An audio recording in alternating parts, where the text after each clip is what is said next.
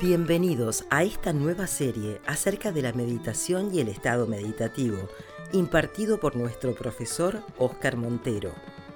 La práctica meditativa es un asunto tan vulgarmente tratado que se precisa construir una comprensión más sólida de la experiencia meditativa, donde se haga una preparación inicial para entrar en el estado meditativo. Om Shri Guru Pyo Namaha Harihi Om. Muy buenos días a todos, Namaste, espero que estéis todos bien. Seguimos un día más con este podcast acerca de la meditación y el estado meditativo que por lo que decís en el canal y en los comentarios de los emails os está eh, fascinando a algunos, os está trayendo gran claridad y está siendo algo muy provechoso de todos los cursos que hemos hecho. Voy a seguir con esta serie y a finales de la semana haré un podcast con las dudas que tengáis y que estamos apuntando, que habéis dejado en el canal de Telegram. Ahí las dejáis y las vamos a apuntar para que las pueda contestar si acaso todas, si es posible, no creo, pero la mayoría o algunas de ellas, las más importantes que creamos al final de la semana.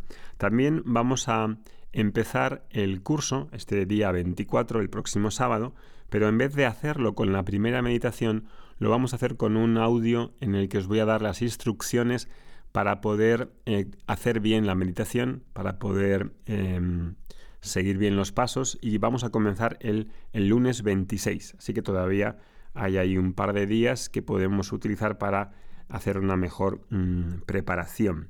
También, como decía ayer, vamos a dejar al final los audios, las grabaciones de los audios y vídeos eh, durante eh, dos meses, es decir, 21 días, casi un mes del periodo que vamos a hacer juntos estas meditaciones.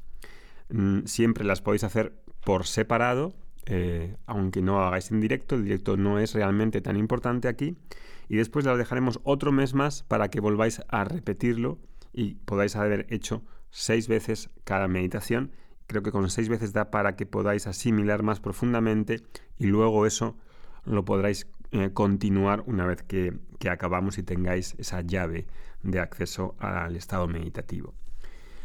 Una de mis metas con con esta serie de podcasts es que cada persona que esté escuchando tenga una mayor comprensión de la meditación y sobre todo del estado meditativo. Y cuando digo comprensión, eh, me refiero a que cuando practique esta meditación pueda quedarse, entrar y hacer lo conveniente dentro del estado meditativo, porque la mayoría de las personas, aunque no tienen este problema para entrar en el estado meditativo, hay muchas personas que se asustan una vez entran en el estado meditativo y salen de él. Hoy vamos a explicar esto y cómo uno puede llegar a familiarizarse con el estado meditativo y dentro de él empezar a hacer los cambios necesarios para acomodar esas mudanzas que precise tu personalidad y para saber cómo se puede usar eso en el autoconocimiento. Vedanta, aprovecho para decir que es la combinación perfecta para acompañar a la meditación y por eso no es de extrañar que siempre vayan juntos, al menos tradicionalmente. Hoy vamos a seguir viendo esas cinco experiencias que acontecen en la meditación y que si se atienden te va a permitir que una vez las practiques puedas asumirlas como algo normal. El estado meditativo o samadhi es una conjunción de esos cinco elementos que Hoy, para facilitar tu comprensión, lo voy a dividir en tres categorías. Esas categorías son una, la categoría, digamos, psíquica, que son las tres primeras experiencias que hablamos ayer y que ahora repito. La cuarta es un elemento transpersonal y la quinta es un elemento cognitivo. Las tres primeras categorías, como dijimos ayer, son una, hay una modificación de la percepción, 2. Hay una alteración de la intensidad de la percepción. Y 3. Tienes una experiencia de disociación. En esas tres experiencias psíquicas, que son la primera categoría, tu mente acontece, lo que acontece en tu mente es una modificación. La forma de cómo funciona, de cómo ella trabaja y cómo percibe es diferente en el estado meditativo. la percepción del mundo externo e interno, la intensidad también es diferente. Yo comienzo a percibir la propia mente funcionando como si no fuese yo, es decir, como si la relación entre el ego, la jankara y la apreciación de la mente se estuviese deshaciendo.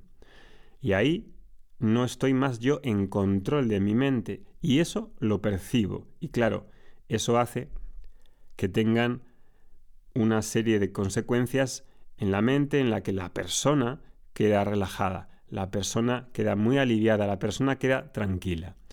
Ese es el primer nivel de esas tres categorías psíquicas, la modificación, el cambio de la intensidad y la percepción de la disociación. Después, el cuarto elemento transpersonal, que es la capacidad del inconsciente que va a desenvolver una respuesta al guía o al maestro o a ti mismo si meditas solo. Y aquí puse un ejemplo hace unos podcasts del dentista. El profesor Jonas decía que una vez cuando fue a su dentista, eh, antes de comenzar la, operación que le hizo, no sé si fue una, endodoncia, sabéis que esas operaciones pues implican llegar hasta la base del diente, ¿no? Y ahí pues duele, ¿no? Eh, el nervio puede doler, etc. Y él eh, lo que hizo fue que se colocó antes en meditación, en estado meditativo, y ahí le dijo al, dentista que iba a probar hacer eso con él mismo, ¿no? Y en ese estado ¿no? de meditación, ese estado eh, meditativo, ahí comandó a su mente que no sintiese dolor, solo el toque, y aún sintiendo dolor, que no iba a afectar a su mente. Ese ejemplo creo que podríamos, si no de esa manera a lo mejor tan radical, empezar a hacer pruebas cuando empecemos estos 21 días de meditación, hacer ese tipo de peticiones y habituarnos a eh, entrar en estado meditativo y hacer algo dentro del estado meditativo. Porque como hemos dicho ya varias veces, Meditar no es relajarse, todos nos relajamos en meditación, con la relajación inductiva, todos eh, sabemos relajarnos, sabemos eh, observar la respiración, el cuerpo y entramos en un estado de paz y de silencio. Y eso está muy bien, pero quedarse esperando a que acontezca ahí algo, eso ya no es normal, porque entrar en estado meditativo supone hacer algo dentro de él y puedo optar por hacer esos diálogos de resolución que hemos hablado. Y eso es algo muy importante que la mayoría de personas no hacen, ¿no? Entonces, cuando el inconsciente responde a la mente consciente, ese es el cuarto elemento, que ese es el elemento transpersonal. Y es interesante esta comprensión que, mm, de, de lo que sucede porque la persona por sí sola hacer este proceso es más complicado. En general precisamos de otra persona que sea capaz de mostrar ese camino y entregar la llave del subconsciente para que esa persona ella misma, ¿no? Si no, llevaría eh, en muchos años poder hacerlo, eh, hacerlo solo, ¿no?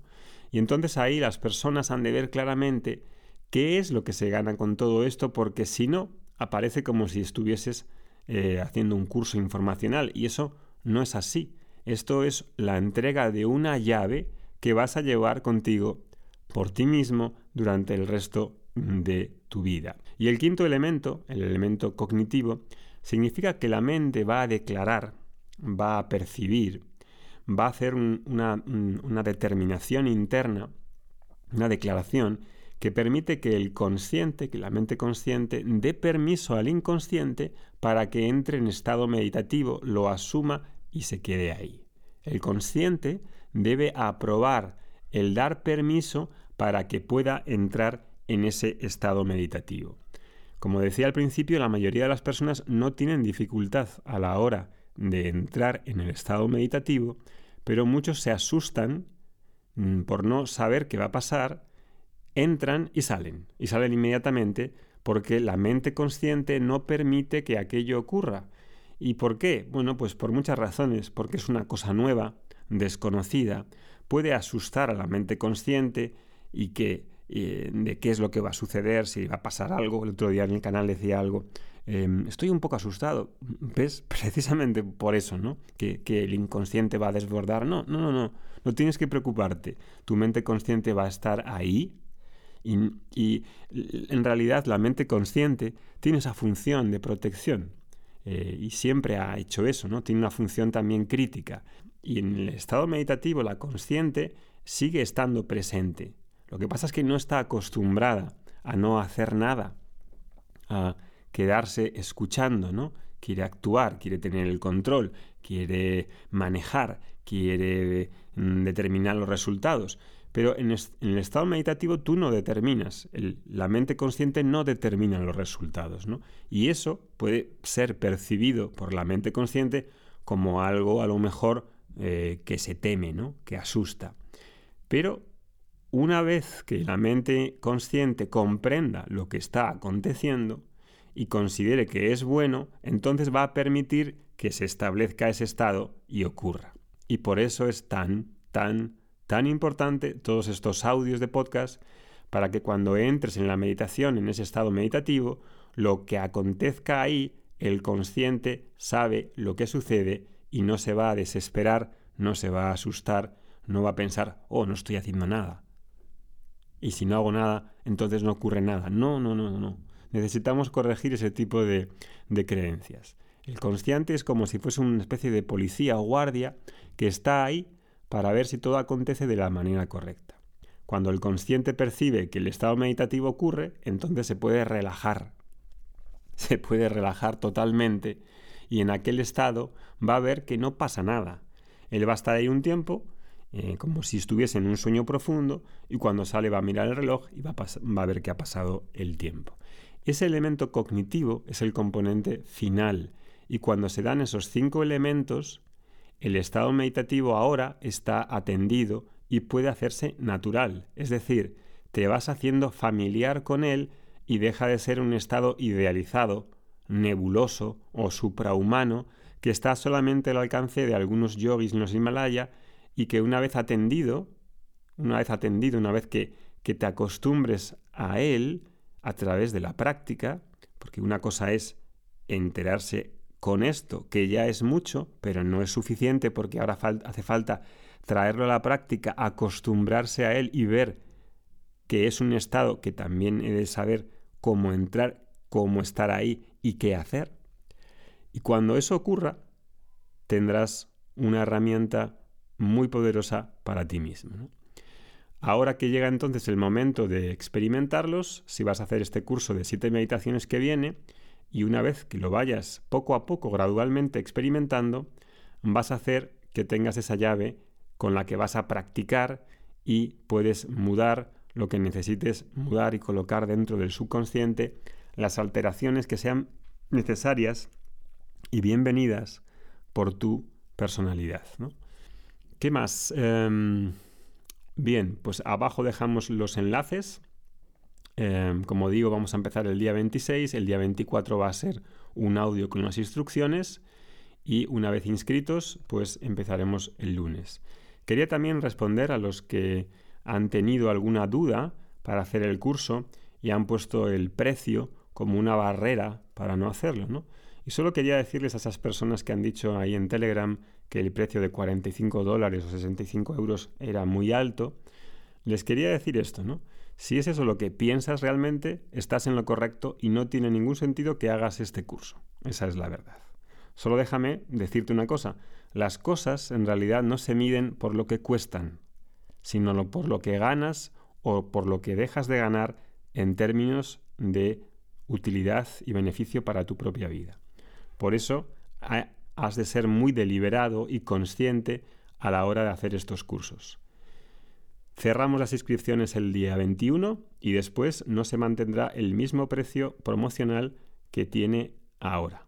Seguimos mañana con más temas de la meditación profunda, de las experiencias que no son tan normales y que vamos a comentar y con otros temas muy interesantes todavía que quedan por ver. Un saludo. Om Shanti Shanti Shanti. ハリヒオ